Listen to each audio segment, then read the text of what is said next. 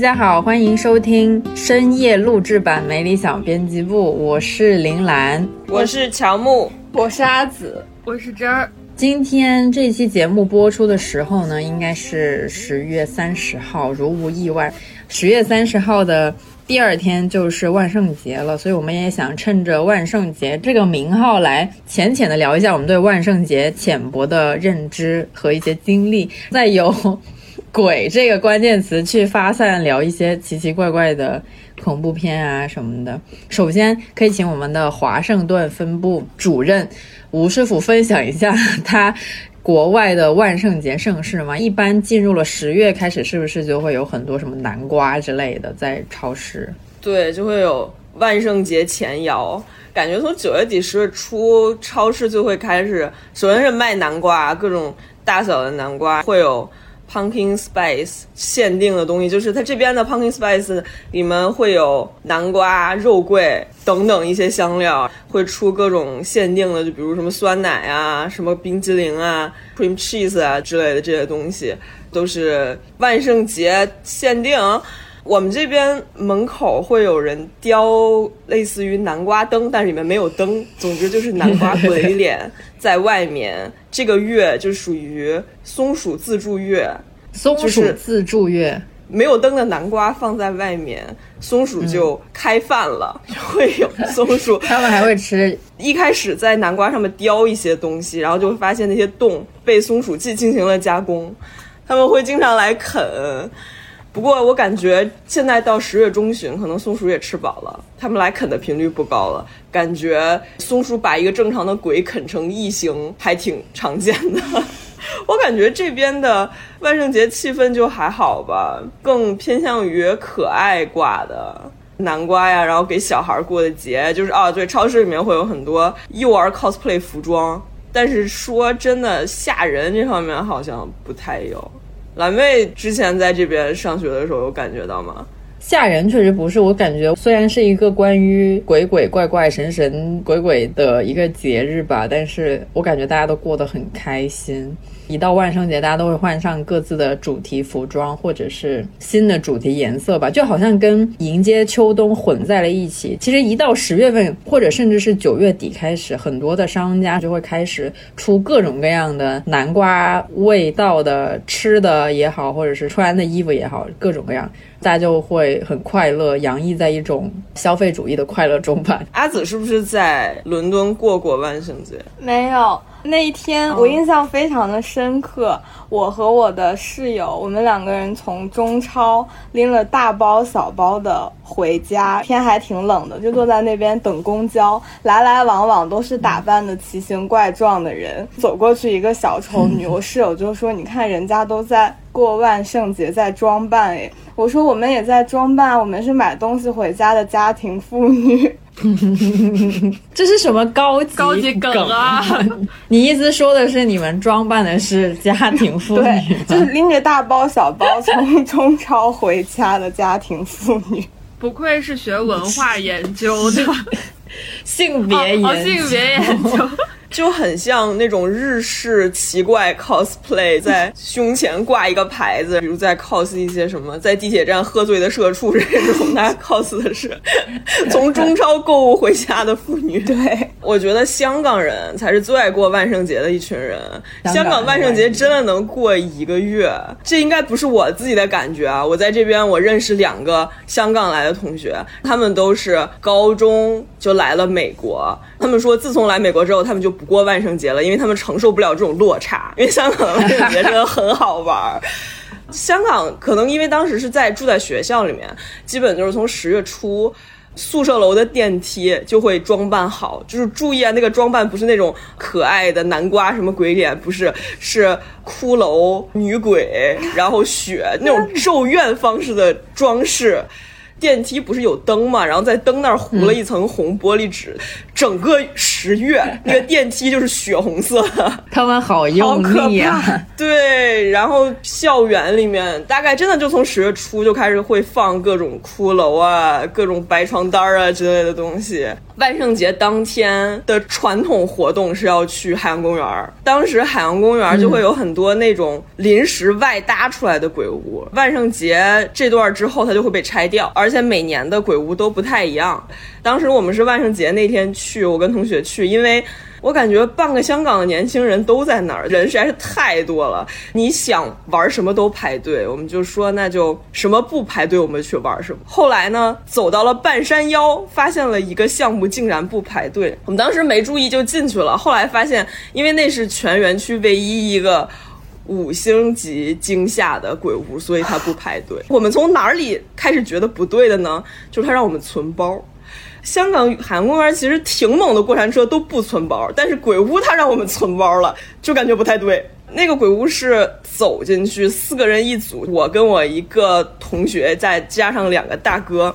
那个鬼屋的主题是十八层地狱，真的有十八个18小层 小隔间儿，然后里面会有牛头马面啊，什么炸小鬼儿啊，什么割肉啊都有。炸小鬼那层是真的有油炸味儿，油的，对，是真的有油炸味儿。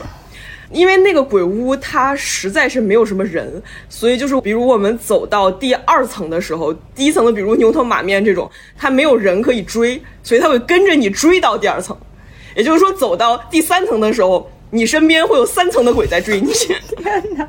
它每年应该是有更新吧，现在可能都没有这个主题了，但这个主题我感觉真的做得非常好。还有一种鬼屋，在学校里万圣节当天，每栋宿舍楼会把一层大厅清空，做成鬼屋。是每栋楼自己出人出力去装修它，在里面当工作人员。你可以去尝试不同宿舍楼的鬼屋。那个鬼屋虽然简陋，但它抢就抢在工作人员非常热情，因为就是你的同学。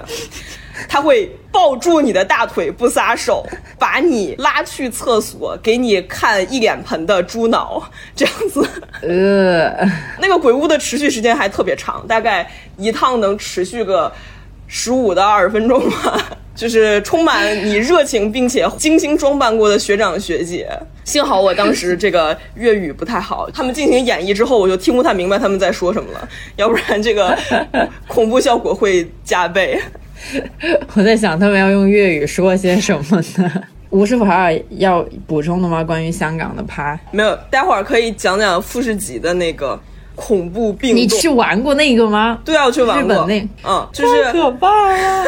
那个应该是我玩过最大，因为它自己真的有一个独栋的四层楼，它的那个游戏时间是大概四五十分钟，品一下，品一下这个时长。要不然你还是先简单说一下富士急是个啥东西？嗯，富士急是富士山旁边一个游乐园，它那儿有很多那种世界纪录的过山车，还有一个号称全世界最恐怖的鬼屋，但是我不知道这是哪里来的记录，有可能只是一种谣传。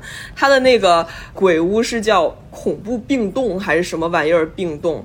它的那个设定是那个医院之前是一个人体实验的医院，那里面有一些邪恶医生会把病人在那里进行非常恐怖的肢解，肢解之后的那些死去的病人就有非常大的怨气，所以他们在那里形成了怨灵，会折磨每一个走进这个医院的人。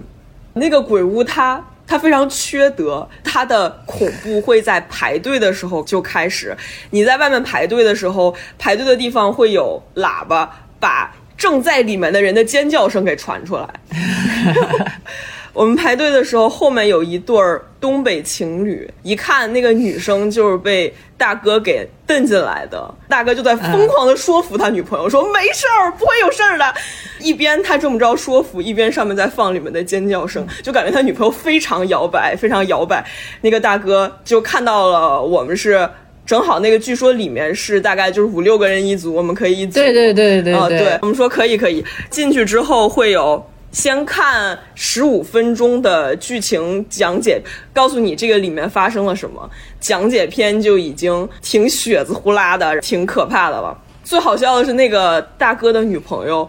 讲解片看到快结束的时候，终于崩溃了，然后他站起来大叫说：“谁去谁去，反正我们去。”然后跑了，大哥就懵逼，然后就变成了我们三个人加上一个大哥，就不能凑够一个组。后来呢，就加进来了一对韩国情侣。那个鬼屋是前一段是完全黑暗的，每组会发给你一个手电筒，工作人员说后半段手电筒就不用了。我问工作人员说：“是为什么不用？是会有鬼从我们手里夺走手电筒吗？”工作人员笑而不语。后来我们就进去了。我们这一组就明显感觉那个韩国大哥应该是新谈的女朋友，因为他特别想表现，所以他自告奋勇拿那个手电筒走在最前面。前一段是其实也不算完全黑暗，就是不太亮。我感觉应该就是咱们看的那个蜜桃里面的那种，就是因为那个是红外摄像机，应该是挺黑的。但是真正玩起来也没有那么黑。我觉得其实鬼屋没有那么可怕，是因为日本的鬼都太文明了，他真的不会跟你产生任何肢体接触，他会出来追你，然后呢，在你跑得没他快的时候，在你面前进行一个急刹，不会碰到你。你经历了几个鬼之后，发现鬼不会碰到你之后，就索然无味。啊，这不是真的鬼。后面基本就是一些骷髅标本，主要就是医院嘛，里面让你绕过病床，然后病床上面会有已经死去的僵尸或者鬼跳起来追你，但是并不会追到你，会在你面前一个急刹。在你上楼的时候，那里还会有。非常恐怖的提示牌，上面写着“楼梯路段不会有鬼来追你，请注意这个上楼梯的安全。” 他们好严谨啊，不愧是日本人。但是恐怖程度大打折扣，就是因为你一开始就知道他根本不会碰到你，他就算追到你也并不会发生任何事情，有点太礼貌了，有点太礼貌了。之前我前公司会在万圣节这一天让大家所有的人都 cosplay 去公司，哎。而且就是每一个人一定要装扮成自己想要装扮的人物才行，所以导致那一天大家都很羞耻。有人会扮那种香港僵尸，就香港清朝僵尸，然后他的帽子上还会就是贴对，还会贴那个符咒。我看到就会想到自己的童年阴影，什么林正英系列的鬼片。你的童年阴影是什么来着？是香港鬼片吗？就是香港的那些僵尸鬼片。还有那些警匪类的鬼片，都很恐怖的。警匪类怎么会有鬼片？它都是警匪类。真的有鬼片，我现在都记得，我忘了那个电影叫什么了。但是说一些情节，可能有一些人会想起来它是什么。它里面有个情节是，有一个警官有一对龙凤胎的孩子，那对龙凤胎的孩子是那个警官之前绳之以法的一对兄妹转世来的。那对孩子就总是会做出一些特别耸人听闻的事儿，在那个警官掏耳朵的时候，那对兄妹就笑嘻嘻的过来帮他父亲掏，结果就使劲捅进去。我的天哪！当时真的就觉得好痛，对，又痛又血腥，而且他又是转世来的，并且在深夜的时候，那他死了吗？那个没有啊，那个大哥都没死。总而言之，因为要素过多，太恐怖了。你是多小的时候看那个？哇，我觉得我可能没上小学吧，还是就小学一二年级。那个时候电视台又没有什么分级，很可怕。就看到了这些，对，而且几乎看完了那部电影。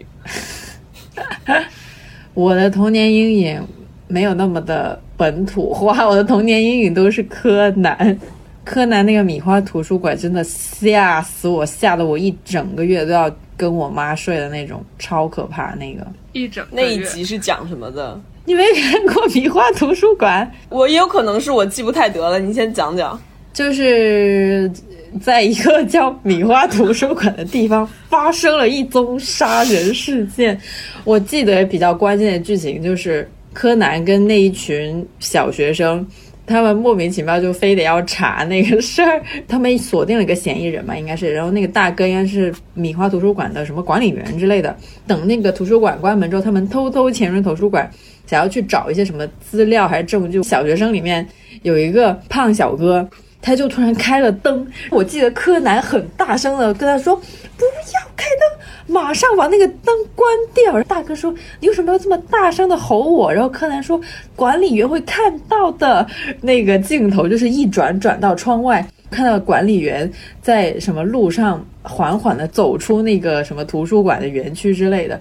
我就说完了完了完了完了，管理员肯定看到了，他们就又把那个灯关上了。反正图书馆里面就一片漆黑，管理员真的回来了，而且是那种在那个黑暗的楼道里面，是那个双眼发红，我真的吓死了，好吧？小学的时候根本没有如此之强大的心理能力，我觉得我现在看我都接受不了，真的很恐怖。还有一个关键情节就是他们就在一个走廊里面走嘛，然后步美突然停下来系鞋带，就。就稍微落下了一点点，走廊没开灯嘛，都是黑的嘛。突然在步美的上空又出现了那双发红的眼睛，我勒个去，尼玛吓死了！我记得很清楚，是那个尸体是藏在了那个米花图书馆的电梯上面。对，那个电梯我印象真的很深。就是因为明明人数不够，但是那个电梯超载了，柯南就灵机一动，他把尸体藏在了电梯上面。这个真的太阴影了，以至于我后来每次那个电梯超载的声音都会让我想起这一幕。哇，我已经起鸡皮疙瘩了！天哪！所以你们，所以你们有相同的童年阴影。那一集真的很可怕，好吗？这太真的是没想到，吴师傅居然没有看过这集经典柯南。我好像真的没有什么印象，我感觉是我没有看过这一集。我你今天结束，你立马去看一下，你品一品，真的是童年阴影、成年阴影都可以。我觉得他可以真的很可怕。我小学时候的童年阴影是从我幼儿园时代持续到小学。不知道你们有没有印象？就是《黑猫警长》里面有一集，我已经忘记是什么小动物，他来找黑猫警长，他的妈妈被烧焦了。那一集是讲球状闪电的，森林里面下大雨打闪的时候，就会有一个球状闪电，那个球状闪电甚至可以从窗户缝里面钻进来，把你给烧死，然后消失。我当时非常相信黑猫警长是一个严谨的。科普动画片，因为他之前讲了螳螂什么的，什么母螳螂会吃公螳螂，这都是真的。我就认为球状闪电是真的。我的日常生活里面也会遇到，就如果我在这个时候没有把窗户关好，一定几率遇到球状闪电从我的窗户缝里钻进来，把我给烧死，然后消失。我直到上小学，每次下大雨打雷的时候，我必定去锁死我们家的所有窗户，甚至我父母有的时候会凉快嘛，只开一个纱窗，把窗户给打开。我非常生气，我说你们竟然对你们的人身安全毫不在意，你们，然后你们难道不知道会用球状闪电进来把大家都烧死吗？后来我是在小学遇到了和我有一样阴影的同学，好像还去问了科学老师。球状闪电这个东西，它的确存在，它属于一种都市传说，你没有办法证明它不存在。但是好像几百年来，这个也只有一次说是什么进入室内烧死了人，所以就成为了一个传说，广为流传。但是这真的是我的童年阴影。刘慈，你的童年阴影怎么如此之科学？我有一篇小说就叫做《球状闪电》呢，这个一点都不超自然，这个好自然啊！我也想说，这也太自然了吧？好像什么走进科学的什么解开这个小朋友的迷惑类似的东西。但我我知道。我知道大概很大了，就是小学三四年级，每次下大雨的时候都会非常精神紧张，也不敢在外面待着。回家之后，就是你要锁死窗户，就一定要把窗户关死，然后把它那个卡扣给扣上的那种。我感觉如果不那样做，就会有球状闪电钻进来。但我知道吴师傅是一个不害怕看鬼片的人，是吗？你是喜欢看，还是说你就是都无所谓，然后也不排斥那样子？我比较无所谓吧，但是也没有特意说会去找很多类似的片儿。我感觉今年我好像只看了那个咒，哦，就是我的阅片量没有，我的阅片量没有特别高。我对鬼片还好，主要是因为我比较唯物。之前我们家里说是去。五台山给我姥姥烧一点自家人抄的经，说每个人最好都抄一点。然后我说我不信，但是没有关系，我可以抄的。我家人说你不要抄，你抄了之后会把我们的都带的不准。对，就是他们害怕我抄经之后把他们抄的经都带的不灵了，这种经如果灵的话会怎样呢？在阴间得到一些福报，也许吧。那为什么会有灵和不灵这么一说？不是都是把它抄下来吗？可能就是这是一个物理行为，可能因为就是你知道我没有这种信仰，灵性，对，然后你没有这种敬畏之心呢。就包括之前在疫情前去京都，不是很流行住在庙里，我都不敢去住，我害怕我防到了佛祖。对，哇，我真的是有类似的经历，因为我小的时候呃就没有太信佛祖这方面的东西，然后我一去寺庙就会发烧。后来是我妈非得让我去烧一个什么香，我就特别不想烧，结果非得烧了之后，香灰就掉到了我的手上。从此以后，我看见寺庙之后都是 在门口静静的膜拜一下，然后离开，敬而远之。我还以为从此以后你就信了。不，我真的是觉得自己没那方面的灵性，还挺玄乎的。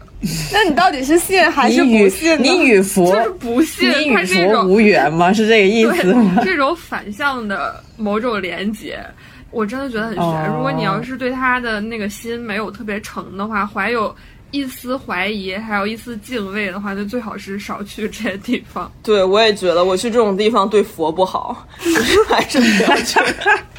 是我觉得现在的年轻人很少有是真心实意、很虔诚的相信一个佛的吧。我们这一代人功利普遍没有什么信功利主义，功利主义信佛。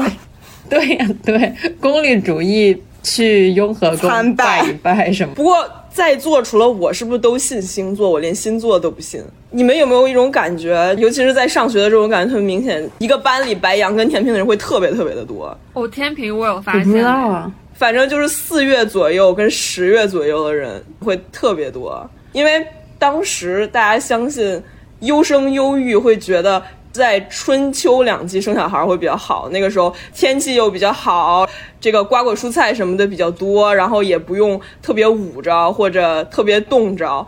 如果你能在白羊或者天平这会儿出生，就也不太能代表你的性格有什么特色，只能代表你父母相信优生优育，并且很有执行力。哈哈不愧是唯物的，我以为是，我以为是那种什么，因为可能每年适宜结婚的日子就那么几个，可能很多父母就在那个附近日子结婚，就在附近的日子产生一些新的生命，所以就有一批的孩子都会在相似的月份出生。我以为是这个道理。嗯，之前是说 天蝎人多，就是因为过年的时候大家比较闲，所以可以生孩子。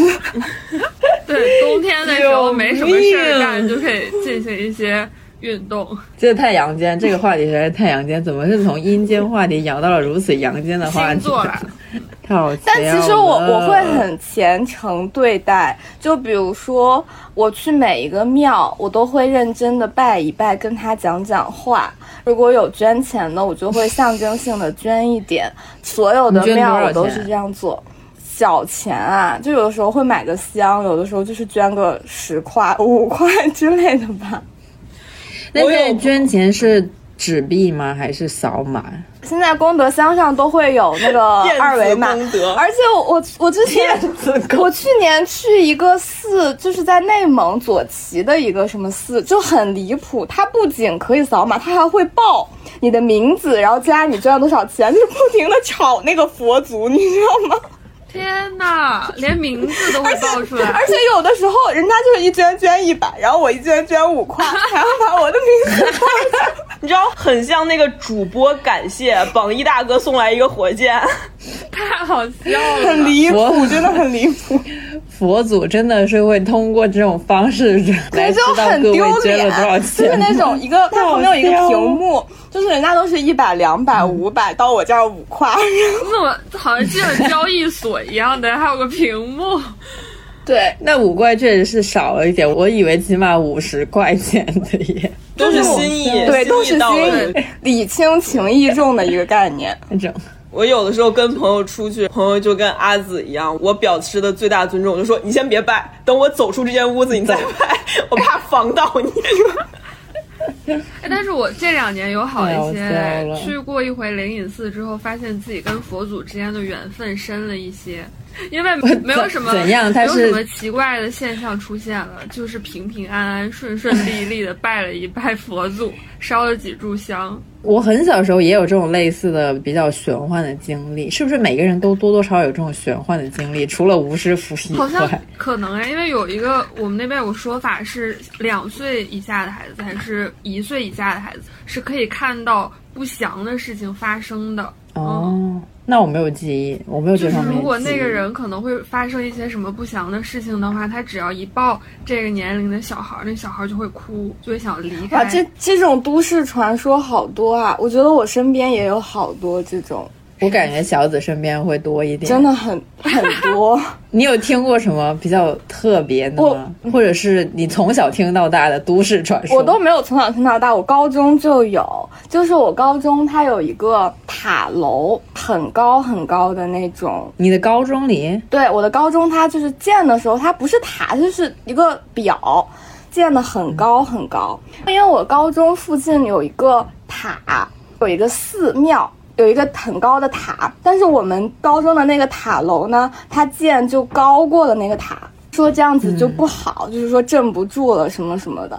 我们高中就是当时有接连有人跳楼，有人因为上学考试要迟到了，所以他为了走近路他就翻墙。那种高中的栅栏其实是很低的那种，可能就比我们高一些些，一米多不到两米的那种栅栏，他翻墙竟然可以把自己翻死。跳的时候窝到脖子，然后人就死了。这种事故大概发生了什么两三起之类的。后来学校就把那个塔楼的尖尖拆掉了，然后就没事了吗？后面就没有什么这种离谱的案件发生了。天呐，这好可怕！这竟然是在你高中的时候发生的对事好像什么情。死神来了一样哎，这个死法。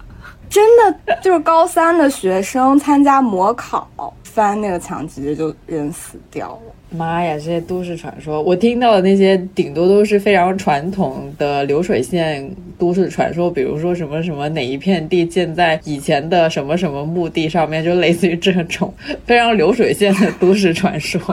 但其实我你这个好感觉好有特色。对，我感觉有很多学校，尤其是北京这边的大学，全都盖在坟头上啊。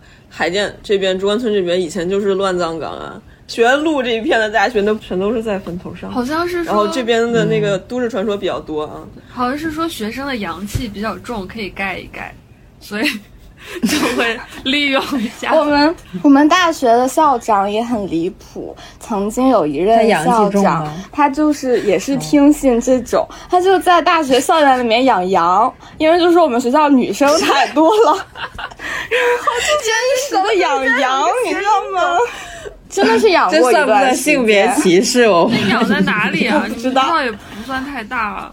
当时我们入学的时候已经没有了，但这个就是也是听老师讲的，好像就是养在就是学校南门附近的地方，就很好笑。你们还有有趣的都市传说可以分享一下吗？我们家门口那条马路建马路的时候，还真的挖出过棺材，我爸还抱着幼小的我去看。但是你那爸，你记得？你爸也是唯物主义者呀？那个时候大概上小学了没有？反正要么是幼儿园，要么是小学一二年级的样子，因为要不然也抱不动了。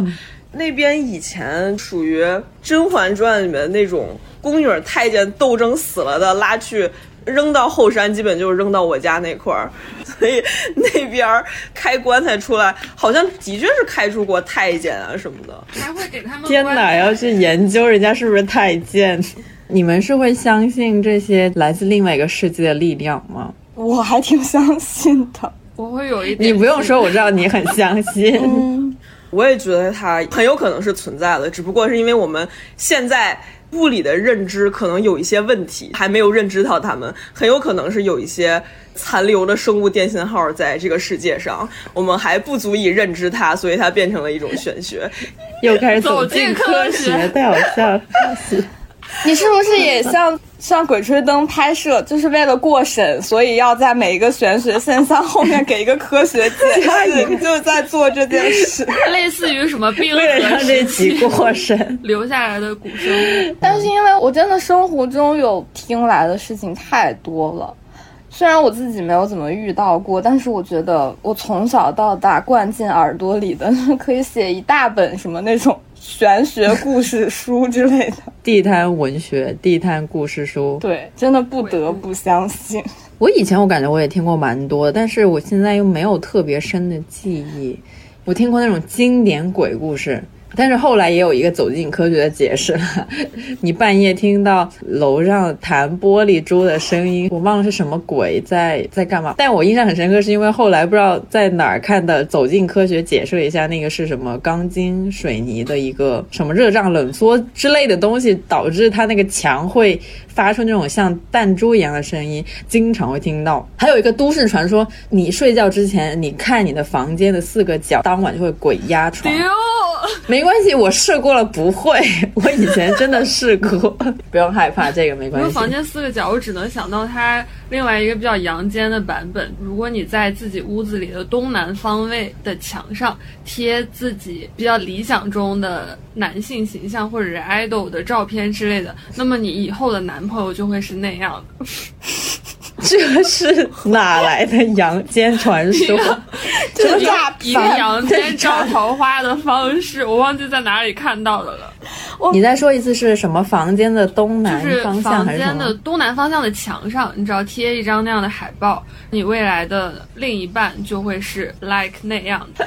这个很像小时候看的那种杂志上面会教给你的方法。你们小时候看过那种玄学杂志吗？就是里面有星座，然后还有各种什么做法的什么咒语啊，还有方式什么之类的。这也是正规出版物，可以在书店买到的。我我小没有时候。巨喜欢看那种，里面有各种各样什么驱邪的方式，什么右手抓一把盐撒过左肩膀，然后就可以把你身上的鬼驱掉啊，还有什么。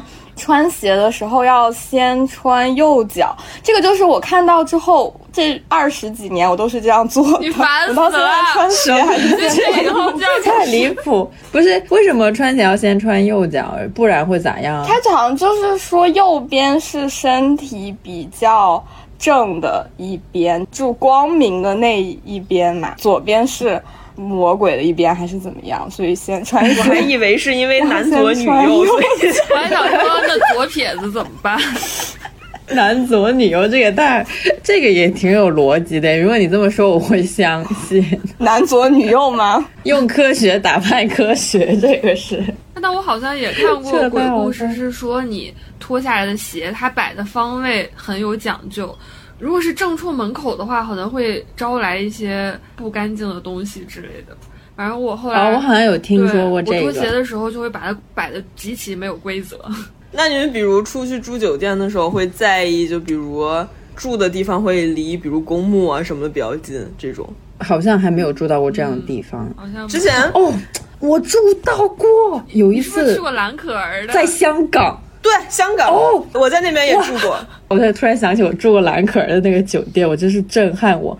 因为蓝可儿出事的那个酒店是在洛杉矶嘛，我忘了我是念高中还是念大学。放寒假的时候我去洛杉矶旅游，住在那个酒店。当时应该是跟我妈妈一起旅游嘛，真的是莫名其妙的选到了那个酒店。我印象很深刻是那个酒店确实还蛮破的，但是呢，又因为洛杉矶在跨年那会儿人也很多，也有很多游客，所以那个酒店虽然很破。但是 依然有很多人在里面住。反正给我的印象就是那个酒店阴气挺重的，因为那个房间打扫的不是特别干净，就总给你一种有一点点阴冷。确实里面的设施比较旧，他们是没有浴室的，是只能有那种公共浴室。我记得当天我应该只跟我妈住了一个晚上，因为是跨年夜，好像是外面就很吵，那些美国人就在那里啊，意思什么 twenty，我我忘了是几几年，反正跨年的时候大家还放烟花什么的，特别激动。总之就住完了之后，到了不知道过了多久之后才发现说什么蓝可儿，这也太可怕了。超可怕啊！是那个电梯你坐的时候，幸好你提前不知情，不然应该会蛮害怕的。干，你不要说了，真的，我靠，太可怕了。没事儿，反正你已经平安的出来了。对啊，我对所有的在天之灵都有非常大的敬畏之心。之前是圣诞节的时候，我妈去香港找我，在外面看酒店，因为当时订酒店订的也晚了，感觉所有酒店都很贵，直到看到。离中环那边挺近的，设施也挺好的一个酒店，迷之便宜，我就有点不理解为什么。直到发现它就在公墓旁边，有的房间是木景房，你 你打开窗户能看到公墓。然后我心想啊，就是地段这么好又这么便宜，唯一缺点是能看到公墓的酒店，难道不是为我而生？然后我就问我妈，你可以吗？我妈说我可以，然后我们就订了那个酒店的房子。你们这一家子都唯物。我觉得我们得进入鬼片的 part 了，还是比较重要的。你没有看过鬼片吗？你们看的多吗？我觉得我人生除了吴师傅，吴师傅可以先不说。我人生中的鬼片，在我三年级之前就已经把它都看完了。小的时候不懂事，我有哥哥姐姐。那个时候我们家族娱乐就是大家会凑在一起去那种租碟店，他们会租鬼片和一个什么其他的电影来，我们就会围坐在一起看鬼片和哥哥姐姐，看了好多好多各种香港那些老鬼片也看过，就是莫名其妙那些片。但小的时候完全不知道害怕，直到三年级，我又跟他们看了《回魂夜》，然后就把我吓到了，就是周星驰的那个。好笑的那个鬼片，但是我真的完全吓到，吓了我大概两三天，有个老奶奶不敢自己睡觉的状态。对，然后我就再也不看了，退出了这项家族活动。回魂夜真的是我最大最大的一个阴影，我真的好害怕附身这种设定。但那个片子豆瓣评分还挺高的，挺好看的，对对对，因为真的又好笑又吓人。对对对对对。我当时记得它应该是那种喜剧跟恐怖揉杂的比较好。对，它就是一个仿杀手莱昂，就是周星驰的那个角色是一个假装自己是杀手莱昂的那种。他抱着一盆百合花还是什么的，那个花头可以指到鬼，鬼在谁身上，那个花头就会指向谁。知道。但那个是我人生中差不多是最后一部真的有鬼的。电影后面再看就是悬疑惊悚类，但是没有鬼的。那如果是那种合家欢的，那比如说像开心鬼，就韩国的那个开心鬼上身，还有什么我左眼见到鬼那一类的香港恐怖爱情电影，就是这个片子里面不能有鬼。就怎么着不行吗？你有看过《鬼魅浮生》吗？就是那个可爱的床单鬼。我没看过，但我觉得那应该可以，但是我没看过。那个其实可以，它是有些哲学性在的，它就不是那种可怕的鬼片。我称之为轻鬼片，有这种说法吗？没有。吴师傅，吴师傅有没有什么鬼片推荐？你觉得看过比较好看？其实也不只是鬼片，就是惊悚片什么的也可以。我感觉这个分类里面，我最喜欢看的还是异形。哎，异形我也是可以。异形我也可以，好莱坞大片吗？异形也是有一些哲学意味。我感觉早年的亚洲惊悚鬼片就那些，那些当然是很好，但是我感觉因为看的比较早，一般这几年就比如什么灵媒啊、咒啊之类的，看完了也就完了，也没啥感觉。包括这两年流行起来的诅咒观众，就感觉也还好。抱歉，唯物主义者没有被诅咒到。有一句缺德话，不知道当讲不当讲。大家看的都是属于盗版资源，难道还会受到正版诅咒吗？就不会吧，对吧？好想哭啊！太好笑了。哎呀，你看哪个电影会被吓到啊？我也是人，所以就那种对着镜头而来的那种，你会肌肉性惊吓的那种，我也会被吓到。对对，jump scare，我也会被吓到。就感觉很无聊，但你会是那种有后怕的人吗？比如说晚上睡觉自己一个人睡觉，然后就开始胡思乱想那种吗？那种不太会，我感觉反而像《死神来了》这种，对我来说还挺安全意识教育片的，会注意这个电器不要沾水啊，什么煤气要关紧啊。你的任务今天是负责过审吗？负责取内，笑死。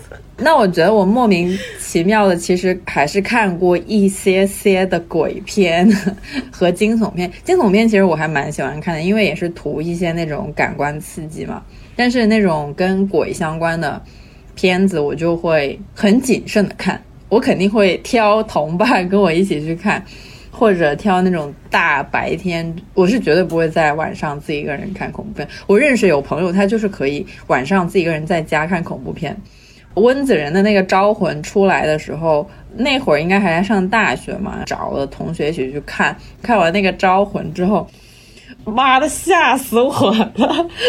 那个修女，那个大姐真的是令人印象深刻。当年看的时候很害怕，因为那个时候刚好赶上放假，我宿舍的所有的舍友他们都走了，就剩下我一个人在宿舍。进入晚上之后我就不行了，然后可能八九点的时候，我跟我别的朋友问说，我能不能去你家睡？然后我是真的去他们家，第二天早上再回我的家。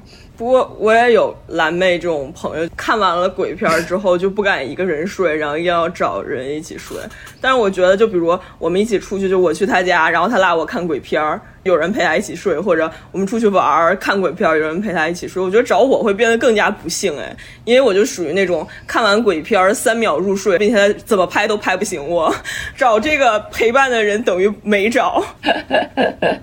我还看过小丑，你没有看小丑吗？小丑，小丑回魂。对对对，小丑回魂，Stephen King 写的那个小说的那个什么，那个是鬼片吧？那个小丑也算是一某种形式的鬼，他算是鬼，但是你觉得他吓人吗？啊，我觉得他很唯物哎，他挺唯物，但是我觉得他还好。我觉得那个还是有一点点吓人的，那大哥扮的那个小丑还蛮吓人的。我那些都是还在念大学的时候跟同学一起去看的。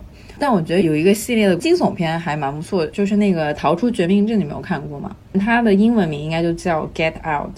他就讲了一个黑人大哥跟着他白人女朋友回老家，他老家发现是一个法外之地，黑人大哥差点就困在那儿了，但是黑人大哥最后凭借自己的智慧，他逃了出来，所以就叫《Get Out》。我觉得比起那种怪力乱神类的。恐怖更害怕的是日常生活中可能会出现的恐怖，哎，还是小时候看过的那些香港电影，而且是王晶他自己演的，他演男主角，他的女朋友还是关之琳演的。我小小的心灵就会觉得，为什么关之琳会看上王晶，想要跟他在一起？关键的问题是，还是关之琳他是鬼，他的家人都很希望他能跟王晶一直在一起，但是王晶就想要分手。你就不明白为什么一个大美女非得苦苦的呃挽留这样的一个男人，因为他要分手嘛，所以家人去吓唬王晶的时候，王晶去上厕所，那个马桶里面会钻出来一只手，哇，吓到我从此以后不敢自己一个人上卫生间，而且看到马桶我就会很害怕，我就特别怕。万一突然里面钻出来一个什么东西呢？就是这种日常的恐怖非常可怕。我也看过一个，是洗澡洗着洗着摸到了一只手，洗头的时候看完那个很长一段时间我都很害怕，就是自己洗澡和洗头，好恐怖啊！就香港那种古早的恐怖电影，不仅恐怖，而且还有一种性别意识放在里面。香港的确实是对。日常的恐怖那真的是不能看《咒怨》，我其实也是挺怕那种很生活化的恐怖，《招魂》那样的电影，它其实是比较抽离出来的一个故事。你知道它是发生在别人身上吗？发生在一个外国家庭、一个西方家庭身上。但是那种东亚那种很日常那种，真的挺可怕的。所以我到现在我都没有看过《咒怨》，因为我知道《咒怨》就是发生在家里面的，对吧？那小孩儿什么的，嗯，对的，对的。那个我确实不敢看，看了我可能半年我都没办法睡觉。那我完蛋了。对，需要它抽离出我的日常生活。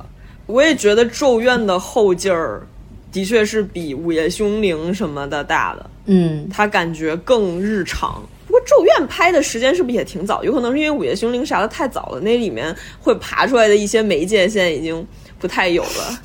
大家没有说《闪灵》哎啊，对，《闪灵》这么经典，我为数不多看过的恐怖片，居然没有人讲。《闪灵》的艺术造诣非常高的一部恐怖片了。说实话，我现在住的这个公寓的楼道特别像《闪灵》的那个楼道，那个门长得有点像《闪灵》里面的那个门，每次回家都有《闪灵》即视感。我当年看这个电影的时候，我都不知道谁是库布里克，没有那种电影史或者是电影创作者的。理解。当时只是不明觉厉，想要亲自看一下这个东西有多么的厉害。今天专门去翻了一下戴锦华老师的那个节目《五十二倍人生》，戴老师那个电影课，它里面有讲到《闪灵》，就是说他比较厉害的一些地方，是因为库布里克其实还是用它来批判了一下美国的那些殖民的事情。然后戴老师又提到一点说，其实。那个《闪灵》那个电影是一个小孩儿加一个女性，然后再加一个黑人联手去打败一个白男，我就说这个瞬间都很正能量。这个电影，所以是有一些电影创作者的批判性在的。我记得蓝妹是不是说过，你本科学电影的时候也上过鬼片课？对对对，那个时候我是去韩国。读了一个学期嘛，真的太快乐。但是那个是另外一个话题，我就在那边选修了一个课，那个时候还很认真的写了一篇 paper，就是在写论杨千嬅演的那部《饺子》里面的一些什么什么电影元素，我不太记得了。那个是是我人生中看鬼片最高的一段时期，不错，推荐大家去看杨千嬅主演的《饺子》。饺子甚至还有一点大陆跟香港关系的那种隐喻，好像是，好像是，嗯嗯嗯，看的太早了，已经记不太清楚了。它是跟堕胎有关什么？对对对对对，哎，那个又有很多那种性别，真的你说的很对，香港的那种鬼片或者是惊悚片。有好多那种跟性别相关的东西在里边，因为他演的那个就是一个富豪的老婆嘛，那个富豪就是梁家辉演的，然后经常在外面偷吃，他也不是偷吃，他是光明正大的吃，光明正大的出轨，他好像还会吃一种奇怪的蛋去壮阳，对 我记得很清楚，是的，是的。然后杨千嬅走火入魔的失去了丈夫的爱的那种富婆，她就想要去。永葆青春，所以他就会吃一些神奇的东西。拍盘，which is 真的，你说的很对。香港电影怎么有那么多奇怪的性别桎梏在里面？对对，女性在里面总是那种怨妇啊，或者是牺牲品的形象。对，对，或者就是那种走火入魔的爱而不得形象，然后就开始发癫的那种形象。哎，我又想起了那篇特稿《香港的疯女人》。我会好奇你们为什么会爱看恐怖片呢？我感觉我没有爱看，我只是把恐怖片当成一种普通的电影类型来看。然后就是感兴趣的话，就会去看那种，不会说不敢看的那种。对，也不会说因为它是恐怖片给它额外加分这样子。那看它会觉得很爽吗？还是我看美式血浆的话，没有特别多的感觉。其实还是看。亚洲的恐怖片会到家庭上面啊，女性命运上面。台湾的一些其实也会落到女性命运上面，就是最后回到性别议题。日本感觉最近没怎么看，韩国的鬼片，我感觉韩国这两年鬼片有点走偏了。其实国内要是能拍的话，这种素材真的非常多哎。我突然想起来，以前一个国产的谢娜演过的那个叫什么《一双绣花鞋》，你知道吗？电视剧是不是？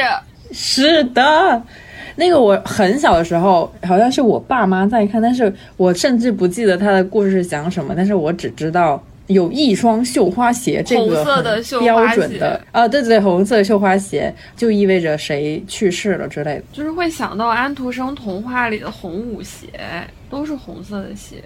而且都是给女性穿的。我之前也想过很多什么女鬼这方面的问题，就怎么好像可怕的都是女鬼，还是说有男鬼？但是我没有太注意，有没有什么比较著名的？但是僵尸都是男性哦，那确实是我感觉女鬼比较凶的原因是男鬼受的那点苦根本不足以让他们成为怨灵，怨灵对吧？有道理，还不够怨，对吧？僵尸这种它像是一种物种，不太是。没有思想，对，而且没有情感，死了也没有性的，对，没有错。而且好像是因为香港的那种僵尸不都是官嘛，就只有男的可以当官啊，是吧？嗯，我干，真的是突然发现了不起的东西。其实国内也有很多，你们有在农村。比如参加葬礼什么那种经历吗？我觉得其实挺吓人的。我姥爷去世的时候，因为他是在农村生活，但是他那种程序还挺正常的，熟人都会过来吃饭啊，干嘛的。我之前不是说我去参加了一个请了道士来做各种程序的，它会有一只鸡什么的，然后那个鸡是负责牵魂还是什么？因为人在殡仪馆嘛，他就是在殡仪馆给的那种水晶棺里面，要下葬的时候，你要先把人移到自己的棺里面才能下葬嘛。整个牵的过程中，就是那个道士要做一些仪式，然后要用那个鸡什么引，然后把人先移到要下葬的棺里面。然后家属要送送也是有一些说头，有送什么东西吃，因为送班的最后一步是要把那个罐怎么砸掉，每个家属都要抓小米和掰馒头倒酒进去。到了墓地也是要拿红线和铜钱干什么，然后要撒，好复杂。参加完还会。有那个红线要分掉，每个人还要剪一节戴手上辟邪什么的。我们当时那一坨红线还全都被我们家的一个不知名亲戚拿走了，所以全家没有一个人分到那个红线带。对，感觉这个剧情已经一只脚迈入鬼吹灯了，真的超级复杂。然后道士就是正经穿着道袍，从墓地出来要吃饼干和洗手。都是一些不知道为什么的仪式。我只有那种就是不要回头看，也不能哭，不能回头。就是你最后离开墓地的时候，整个下葬的过程，还有转移那个尸体的过程，都是什么不能眼泪落上去什么之类的。那只鸡竟然没有杀死，那只鸡最后又从墓地上带走了。想说这个道士他是只有一只鸡负责来来回回的做这个仪式。那只鸡回去要疗伤吗？它没有血，它只是要让它叫，然后用那个声音干什么？那可能是循环利用鸡，是，就连个鸡也舍不得一家一个 共享。鸡很贵的。我爷爷奶奶那边也是北方河南，我印象比较深的是我奶奶葬礼的时候，那边的习俗，村里的习俗是葬礼半夜十二点半。半夜十二点开始从水晶棺里把人放到棺材里，也是请了神婆来做法，往棺材里面放各种东西，然后合棺，真的属于就是家族的人要跪，他的几个子女要什么跪着把他的棺送到门口，门口停着一个大拖拉机，把棺放到大拖拉机上，因为是我奶奶走在我爷爷前面，所以他是不能入。祖坟的要先放在一个野坟里，再等，好像什么什么以后再合坟什么，也就是说是半夜十二点之后，大家去一个野坟，在那儿要烧纸下葬什么之类的。当时是那个神婆说，我和我姑姑的属相对我奶奶不好，所以我们两个是不能在那个下葬的现场的。当然，那个现场也没有灯，但是现场有一些火。把我们分配到了野坟旁边一个没有灯也没有火的一个山头。一开始是我们两个人在那儿，又说我们两个人也不能在一起，就把我分配到了更远的一个山头。那个就这是什么野外密室？大家都怎么联络的？一个山头，一个山头，倒也没有很远，但是那基本是半夜十二点的野坟，没有灯，然后我能遥远的看见大家在那里烧纸人儿、放鞭炮。浩浩荡荡的下葬这样子，可能也就是我，可能换一个人就不太好了。我在那儿也没有事情可以干，因为我也看不清他们在干什么。我一晚上看完了半本网络小说，然后没有然后了。好你好。但是我本来也以为我会害怕这种场面。我去之前还在跟我表姐说，我说我有点害怕，因为我之前从来没有去过公墓，那些都没有。姐还说她缝了那个辟邪的东西，回头给我。结果因为那个公墓实在是很好，我回来还跟他们说什么五 A 级公墓是写在门口的。进去之后，我就一下子整个人平静了，觉得啊，既然是一个这么像园林的公墓，那么葬在这里的人应该是心平气和的离开的，应该没有什么事情吧，就没有那么害怕了。大家当天晚上不是都会要守到很晚吗？半夜我表哥还叫外卖，那个送餐员就是真的送来了公墓的门口，在门口给我哥打电话说：“我真的不敢进去了，你出来拿。”就那时候就半夜十一点多左右，那个送餐员真的好不容易。对，就当天夜里一定被吓死，突然接了一个去公墓的订单。今天我们就闲聊了一路，没想到断断续续、絮絮叨叨的也聊了蛮久的。希望大家可以洋洋气气的过一个 洋洋气气。我实在是想不到什么洋气的 ending。呃，红红火火，对，红红火火，毕竟就是个西洋节，咱也不能过，是吧？但总之，希望大家红红火火过完二零二二年。阴间故事就听一乐，听一乐。阴间故事就听到这里，希望大家可以回到各自的阳阳间，就这样吧。